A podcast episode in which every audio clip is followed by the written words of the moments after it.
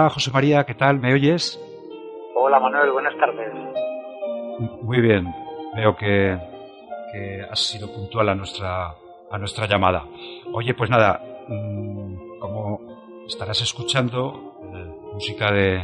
Ennio Morricone con la de, Cinema Paradiso, porque creo, creo,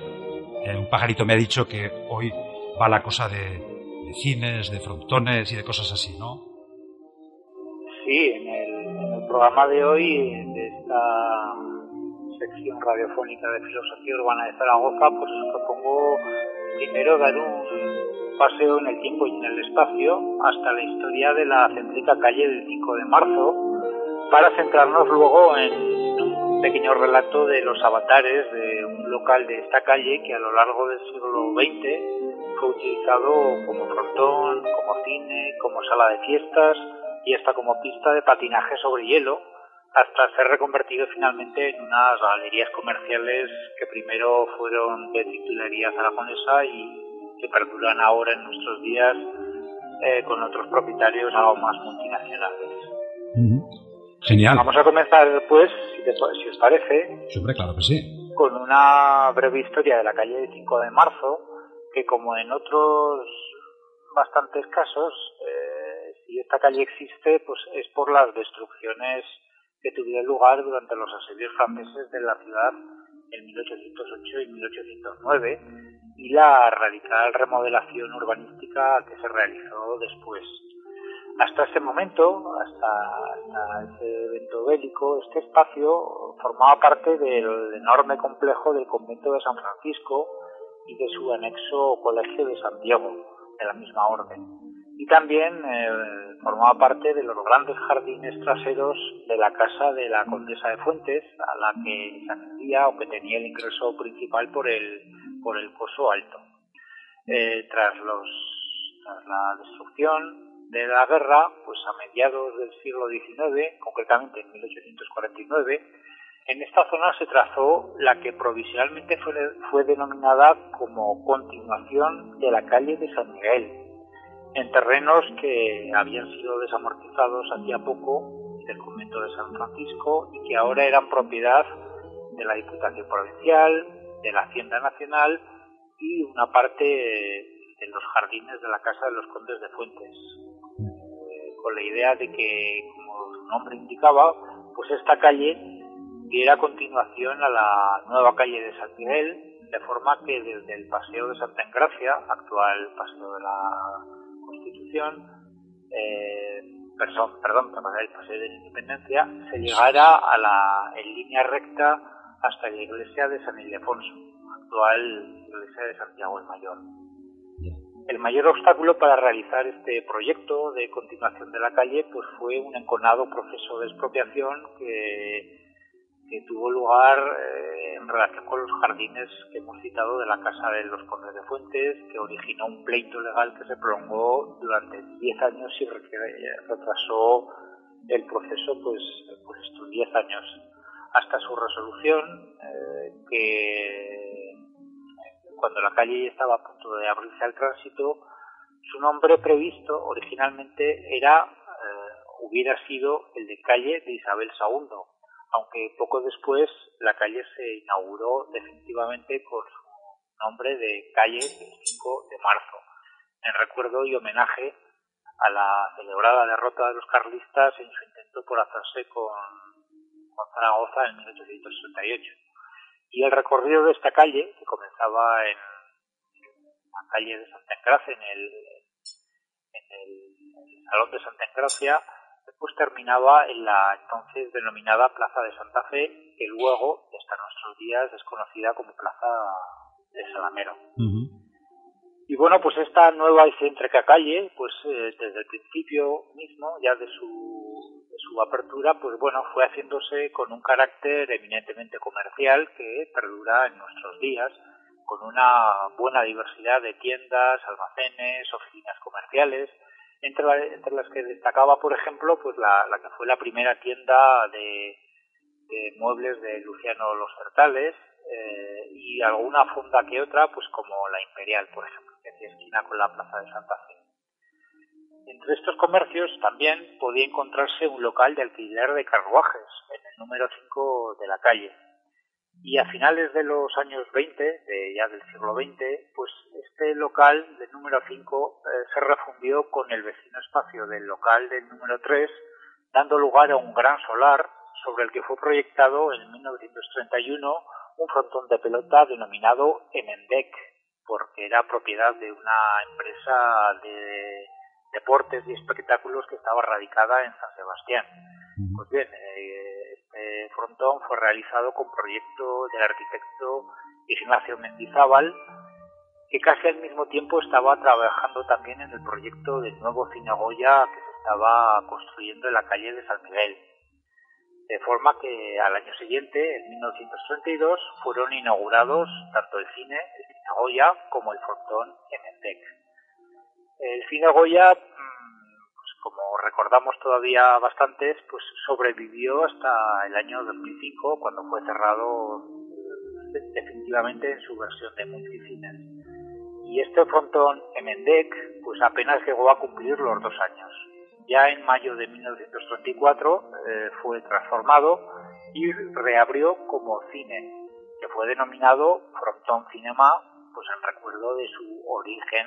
u original función de frontón de, pelota. Y fue gestionado desde el principio por la empresa Parra, que tenía pues ni más ni menos que 1.250 localidades para espectadores. Desde esa fecha de 1934 y hasta los años 50 funcionó evidentemente como cine, si bien su espacio también fue utilizado pues para dar cabida a grandes encuentros públicos de carácter político, como por ejemplo el que tuvo lugar el 27 de noviembre de 1955, un gran acto falangista en el que el banderín de la vieja guardia falangista local pues recibió ni más ni menos que las medallas de oro de la ciudad de Zaragoza y de la provincia de Zaragoza, tras haberlo decidido de forma unánime, por supuesto, pues sus, correspondientes corporaciones. El lugar elegido para hacer este acto pues no, no fue casual, pues que pues ya este Frontón Cinema fue escenario del mitin realizado el 27 de enero de 1966,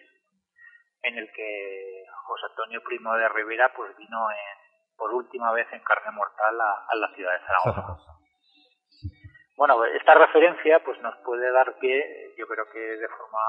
interesante, pues para, para dar entrada al vergonzante cambio de nombre de, de la calle del 5 de marzo que tuvo lugar el, tras el golpe de Estado el 18 y 19 de julio de 1936, cuando las nuevas autoridades municipales puestas decidieron que esta calle pues pasara a denominarse del Requete Aragonés en pago a los apoyos que el carlismo brindó a la sublevación contra la República.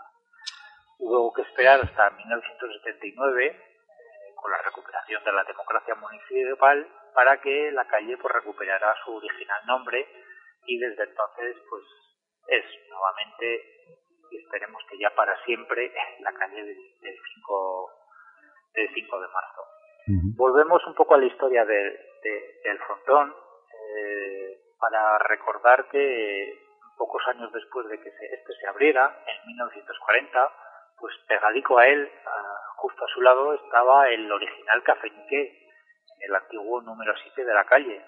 un establecimiento que ha quedado incorporado a la historia de la cultura zaragozana de mediados del siglo XX, porque fue sede primero de la Peñanique, que en los años 40 reunió pues una destacada pluralidad de personalidades del estilo cultural local de la época y que en la década de los años 50 se convirtió en el domicilio social de la Oficina Poética Internacional, Hombre, la Ahí estaban el Miguel Caballú, perdón, Miguel Labordeta, eh, Emilio Gastón y, compañía. Debió de ser debió de ser algo muy muy divertido y por supuesto muy interesante desde el punto de vista eh, intelectual, ¿no? Sí, una pena que se perdiera aquello. Sí, fue, digamos, el gran oasis cultural de la Zaragoza gris de, la, de la posguerra. Y bueno, pues eh, esa Zaragoza gris y con olor a faria que hablábamos el otro día con, con Antonio Tausier. Miguel Labordeta pues fue su fue impulsor y es un impulsor principal y como comentas también, pues bueno, tuvo de oficinistas, así se llamaban a sí mismos,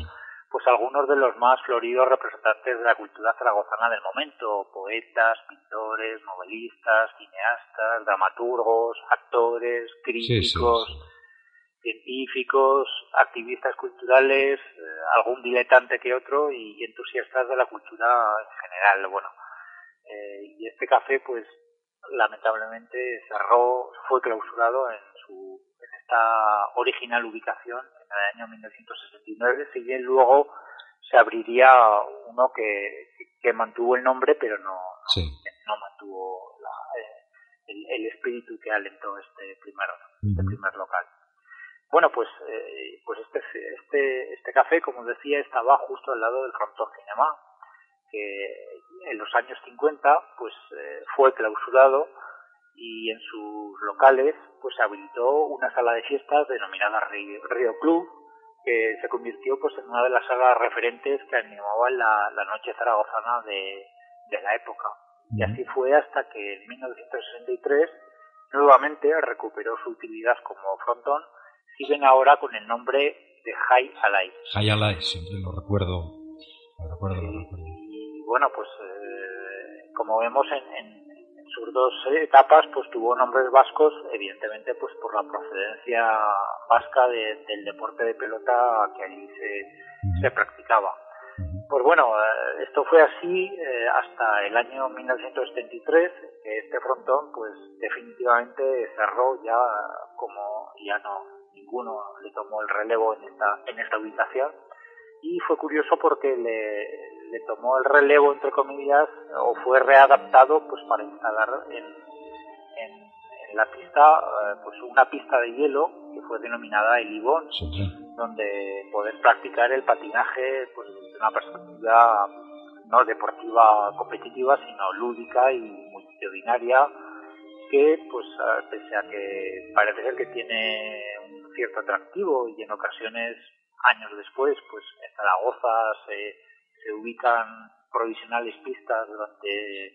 eh, el mes de diciembre, enero, etcétera, para practicar el patinaje, pues bueno, pues parece ser que la vida de este, de, este, esta pista de hielo pues no fue demasiado afortunada porque apenas